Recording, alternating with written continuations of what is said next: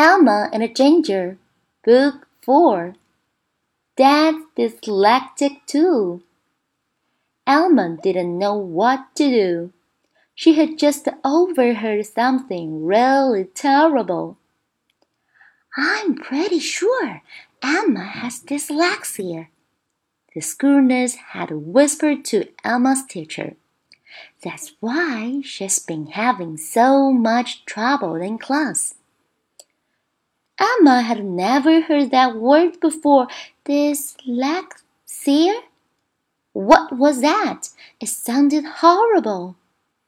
Elma had been having a tough time at school lately. Miss Lee had scolded her for not finishing her spelling test in time.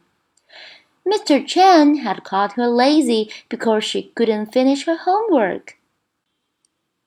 When Dad came to pick her up from school, Elma didn't say a word. You okay, Em? Dad asked.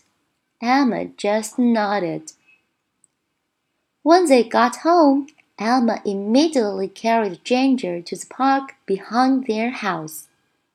She needed to ask her best friend for some advice. At the playground, Elma saw a sign she had never seen before.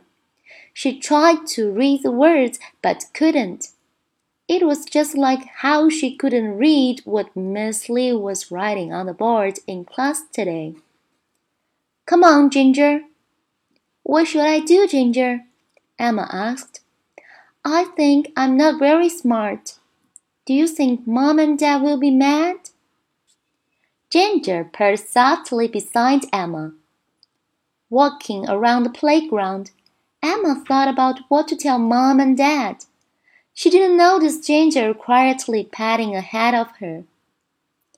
Ginger, should I? But when Elma turned around, Ginger was not there. Ginger, she yelled, her eyes widely searching the playground.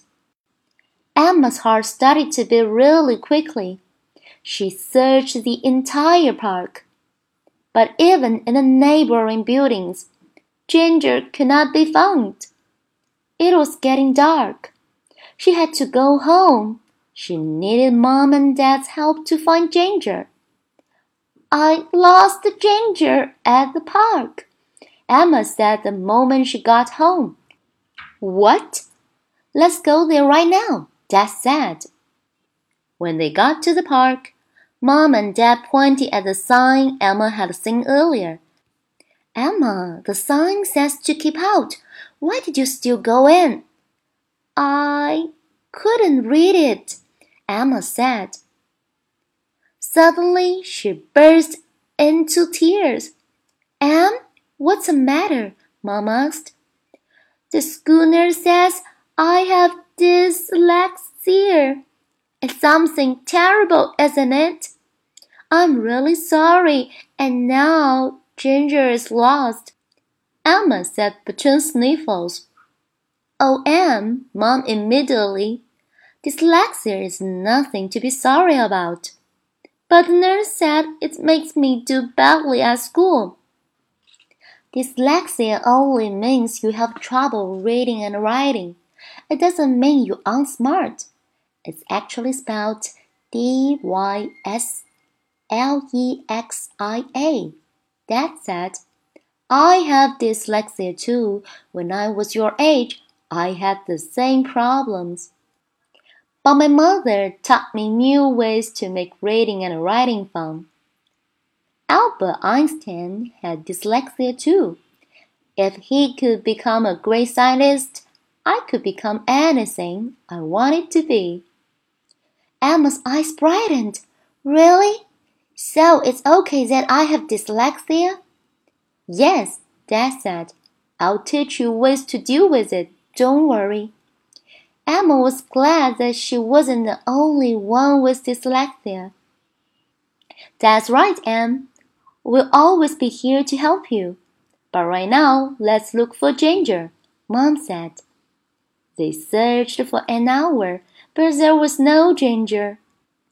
Dad said, Em, it's getting dark. We'll have to look for him tomorrow. Don't worry.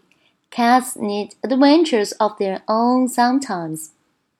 On the way home, Mom and Dad pointed out signs and patiently taught Emma how to read them. As they neared their house, Emma suddenly spotted a glimpse of familiar orange fur. Ginger! she exclaimed. You came back! Elma was happy again. She had Ginger and she had her parents. Everything would be all right. The end.